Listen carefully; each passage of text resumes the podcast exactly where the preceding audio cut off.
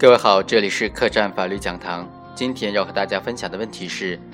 具有抚养义务的人，因防止婴幼儿外出而将婴幼儿留置在与外界完全隔绝的房间之内，为了满足其他的欲求而放任婴幼儿死亡的行为，该怎么定性？我们通过具体的案例来分析一下。被告人乐某生育抚养了两个儿女，乐某因为沉溺于毒品，疏于照料儿女。将两名幼女置于其住所的主卧之内，留下少量的食物和饮水，用布条反复缠裹窗户，并且用尿不湿夹紧主卧房门，以防止小孩逃跑。之后就离家出走。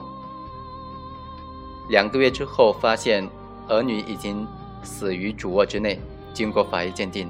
两个小朋友是无机械性损伤和常见毒物中毒死亡的依据都没有。不排除因为脱水、饥饿、疾病等等因素衰竭死亡。经司法鉴定，乐某是精神活性物质所致精神障碍，作案时有完全的刑事责任能力。对于本案被告人的行为该如何定性，在办理的过程当中就存在不同的意见。第一种意见认为，乐某具有杀人的主观故意，其通过不作为放任危害结果的发生，构成故意杀人罪。第二种意见则认为，乐某的行为属于。遗弃家庭成员的行为造成的严重后果，应当以遗弃罪定罪处罚。第三种观点则认为，被害人是被告人的亲生女儿，被告人并无杀人故意，其少给被害人食物、饮水造成严重后果是属于虐待的行为，应当构成虐待罪。第四种意见则认为，乐某作为两个被害人的生母，虽然有抚养义务，但主观上并没有杀害被害人的故意。其行为属于过失犯罪，应当认定为过失致人死亡。综合来看，我们认为第一种观点比较准确，应当将被告人乐某的行为认定为故意杀人罪。第一，准确的区分不作为故意杀人与虐待遗弃这几类形同实异的犯罪行为。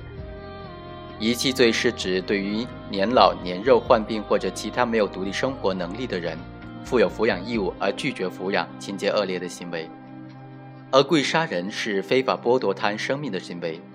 遗弃罪侵犯的是没有独立生活能力的被害人依法接受扶助照顾的权利，故意杀人侵犯的是被害人的生命权。在被告人与被害人具有特定的抚养照顾义务的情况之下，应当作为而不作为，情节恶劣的，则属于遗弃，但是不会使被害人陷入生命危险的境地。如果因作为而不作为，可能导致被害人生命被剥夺的，则属于不作为型的故意杀人罪。实施遗弃行为的行为人主观上并没有追求或者放任被害人死亡的故意，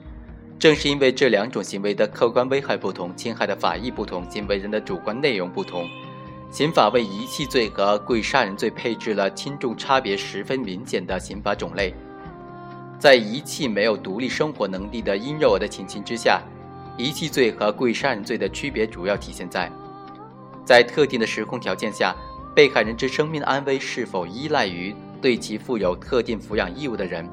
如果存在这种支配依赖关系，而行为人不仅自己不履行抚养义务，还切断排除了其他人对被害人进行救助的可能，主观上对被害人死亡结果持放任态度，那么行为人就可以构成故意杀人罪。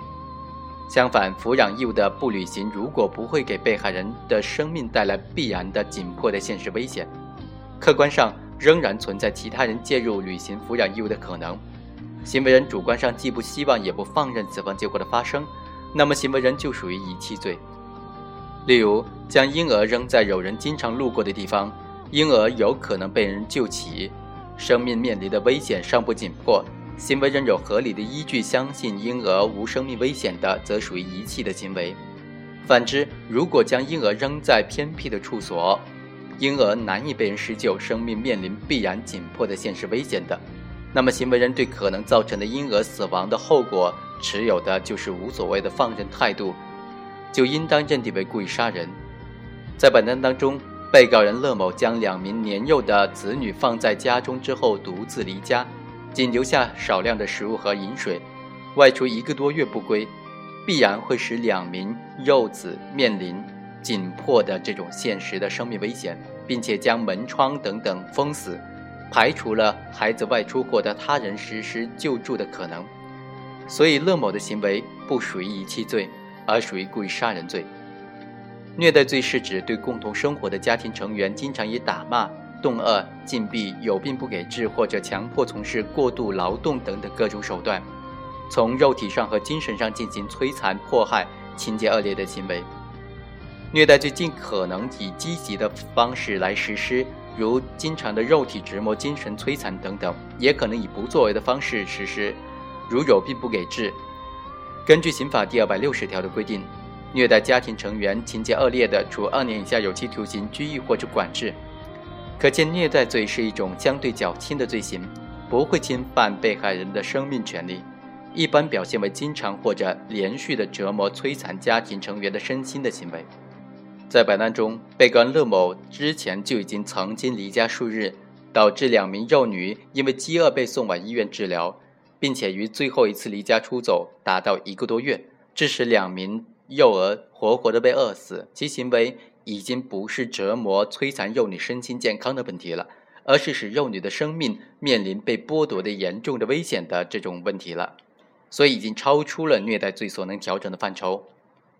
第二，被告人乐某的行为属于不作为的故意杀人，任何犯罪的成立都需要符合犯罪构成要件。本案中，被告人乐某未尽照料的义务，导致两名年幼的子女死亡，属于不作为的犯罪。所谓不作为，是指行为人有法定的作为义务实施，并且能够实施某种积极的行为的时候，却没有实施。不作为犯罪应当同时具备三个条件：第一，行为人负有某种作为的特定义务，特定义务分别来自于法律的规定、职务上或者业务上要求。或者由行为人先行的行为使法律所保护的某种利益处于危险状态所产生的这种义务。第二，行为人有履行特定义务的实际可能性而没有履行。第三，因行为人不履行该项义务造成严重后果。在本案中，乐某的不作为包括以下几个方面：第一，乐某作为母亲有抚养的义务；第二，乐某每月领取救助金有抚养的能力；第三。乐某最后一次离家后，一直没有履行抚养的义务。第四，由于乐某故意不履行抚养的义务，客观上导致了两名被害人死亡的这种恶劣的结果。因此，我们认为，被告人乐某有抚养的义务，也有抚养的能力，仍然将两名幼儿置于封闭的房间之内，仅留有了少量的饮食，排除了幼女得到其他人救助生存的可能，对两名幼儿生命安危。处于具有支配关系的保证人地位，主观上是叶某为了外出吸毒、玩耍、娱乐而长期离家不归，完全置子女的生命安危于不顾，最终导致两名子女因为缺乏食物和饮水而死亡，即对死亡结果的发生持一种放任的态度。因此，乐某的行为完全符合故意杀人罪的构成要件。另外一个问题是在本案当中，对被告人乐某的行为。他的定性没有问题，但是他的量刑该怎么把握呢？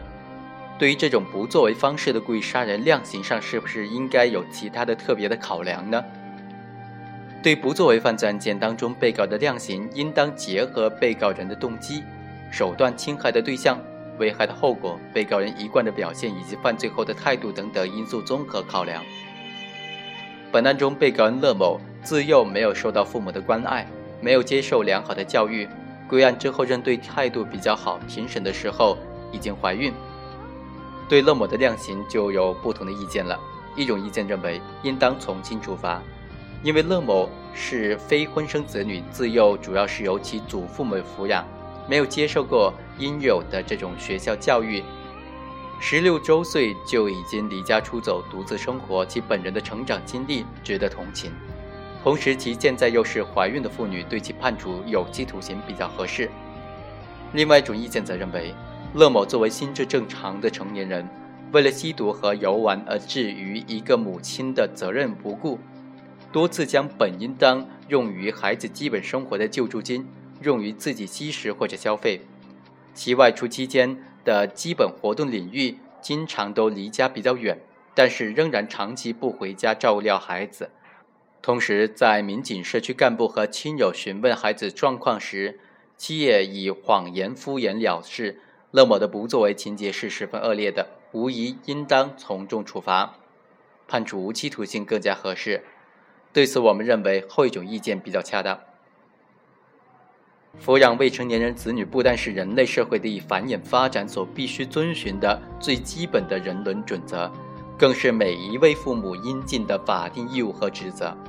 个人的文化教育程度、经济条件乃至境遇不同，均不能够成为逃避义务的理由。刑事法律的价值不仅在于惩治犯罪、修复被破坏的社会关系、补偿被侵害的法律课题，同时维护人类的基本道德底线，也是刑事法律不言而喻的基本价值功能。在当前各国均不遗余力的全面的保护未成年人权益的潮流之下，严厉的打击违反基本伦理准则、严重的残害未成年人生命的行为，符合人类普遍的价值标准。本案受害对象是不满三岁的儿童，两被害人均系年幼的小朋友，在独立的空间之内，因为缺少食物和饮水，饥饿致死。其尸体被发现时已经呈干尸状态，死状非常惨烈。虽然本案系不作为犯罪，被告人主观恶性程度相对直接故意剥夺他人生命的行为稍轻，但毕竟造成了两名幼童死亡结果的发生，其行为不仅违背了人类的道德底线。同时也造成了极其严重的犯罪后果。以上就是本期客栈法律讲堂的全部内容，下期再会。